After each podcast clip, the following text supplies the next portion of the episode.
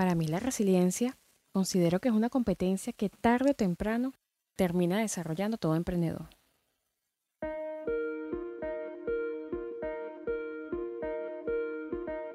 Cuando comenzamos a navegar en aguas emprendedoras, escuchamos términos y definiciones que en algunas oportunidades, por no pecar de novatas, no preguntamos, quedándonos con la duda o asumiendo que sabemos hasta que nos toca ponerlo en práctica y allí nos volvemos un pastel.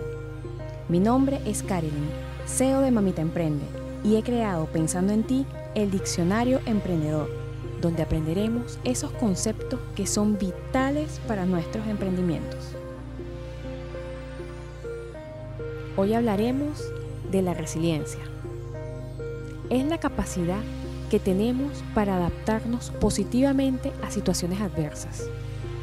Según Wikipedia, es un término que se construyó para definir o caracterizar a personas que a pesar de haber tenido o haber vivido experiencias negativas en la vida, han logrado sobreponerse e incluso sobresalir de su condición, creándose y desarrollándose en un ambiente positivo, contrario al destino que se pudiera pensar hubieran tenido ante tal situación adversa.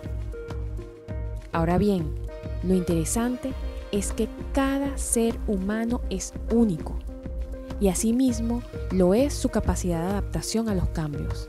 Y aquí viene lo interesante, ya que cada uno de nosotros tenemos nuestro propio ritmo para abrirnos a la transformación. ¿Cómo identificamos a estas personas resilientes? La principal característica es que son organizados, organizan con estrategias, utilizan todos los recursos que tienen a la mano otra característica es que ven el universo de posibilidades, tal vez donde otros ven confusión. Son improvisadores, son creativos, cualidad que les sirve a la hora de crear las mejores soluciones. Bueno mamita, espero haya sido de utilidad este contenido.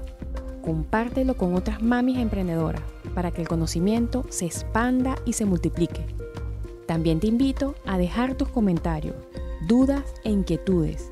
Y si conoces el tema a profundidad, nos dejes tus opiniones y comentarios. Con tu participación todas aprendemos.